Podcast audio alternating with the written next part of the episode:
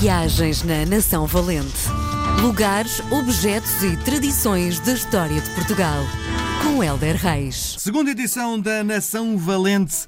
Bom, Nação Valente, Lugares, Objetos e Tradições da História de Portugal, editado pelo nosso Helder Reis. Antes de entrarmos propriamente na história de hoje, gostava que me explicasse a mim e a, a todos os que nos acompanham. Olá. Tu tens uma. Viva! E nem te cumprimentei. Viva! Bem-vindo à RDP Internacional. Obrigado, obrigado. Tens uma licenciatura em Teologia, que pouca Uhum. gente sabe, que não é propriamente uma coisa que tu andas a falar todos os dias quando te apresentas, não é? Como é que tens eh, eh, este interesse por a- pela Teologia? Como é que isto apareceu na tua vida? Olha, eu fui, fui 12 anos seminarista e, hum, portanto, uh, o meu projeto de vida durante 12 anos foi ser padre. Uma, uma bengala de ser padre é ser teólogo, portanto, uma coisa sem a outra não vive. Por isso, eu necessariamente formei-me em teologia, eu saí do seminário um bocadinho antes de terminar o curso e também uns meses antes de ser padre, Uh, mas eu não gosto de deixar as coisas a meio e então acabei o curso de teologia e, uh, e, e- e sou orgulhosamente formado em teologia. Depois fiz a minha tese com base na poesia de Sofia, porque eu gosto muito de literatura e da Sofia, uh, mas como eu não gosto de deixar nada a meio, acabei o curso. Diz uma coisa, eh, estás, tens capacidade para levar a, a cabo uma missa? Uh, já me esqueci de muita coisa, mas não devides de mim. Olha que eu vou ali, a- vou ali às minhas cábulas e acho que consigo. Bom, eh, porque eu, eu, trouxe este, este assunto para a nossa conversa de hoje, porque eh, muita coisa que tu trazes nesta nação valente, no fundo, eh, também entras um pouco nas igrejas de Portugal, não é? Sim, eh, entro, entro necessariamente. Nós somos um país católico, não é? E um país muito devocional. Eh, eu lembro-me, por exemplo, sei lá, uma história, a história do Galo de Barcelos.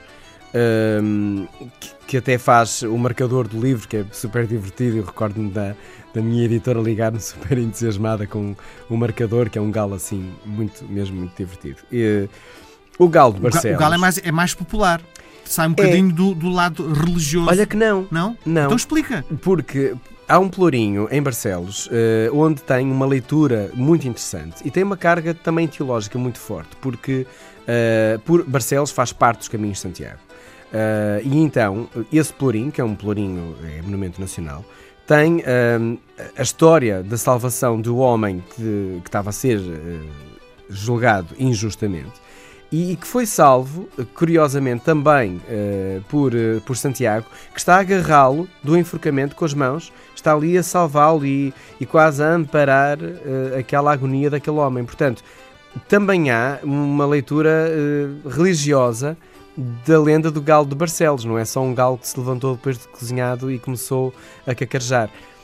Não, as histórias todas não vão todas parar à teologia e à devoção. Sim. Mas é giro como nos apercebemos que somos um país eh, bastante, bastante religioso, bastante místico. Sim.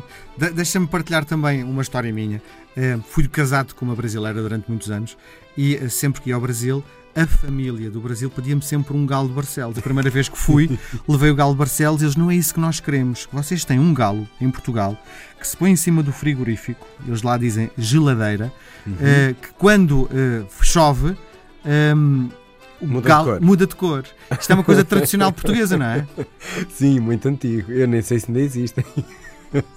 Isso tem mesmo muita história. E Lembro-me isso da, da casa dos meus pais, mesmo do início, do o galo que mudava de cor consoante o tempo. Muito bem. Diz-me outra coisa, como é que apareceu a televisão na tua vida? Porque a tua formação é outra, não é? É a minha formação, portanto, é teologia. Eu comecei na, na IRTP há 21 anos.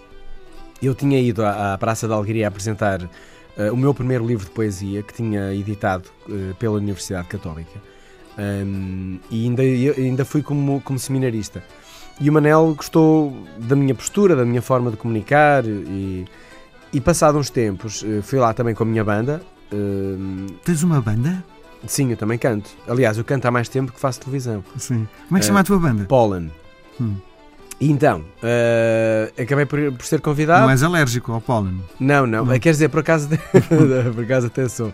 Mas, ó, e sou agricultor, portanto, sou, Sim. sou apicultor, também Sim. levo ali com imensas alergias. Sim, Mas uma pessoa sobrevive a tudo com antistamínico. claro. Então, fui à RTP, eh, fui convidado e passado uns anos, pá, aí dois anos, o Manel ligou-me a dizer que a praça queria recuperar a figura do empregado de mesa, o assistente de programas.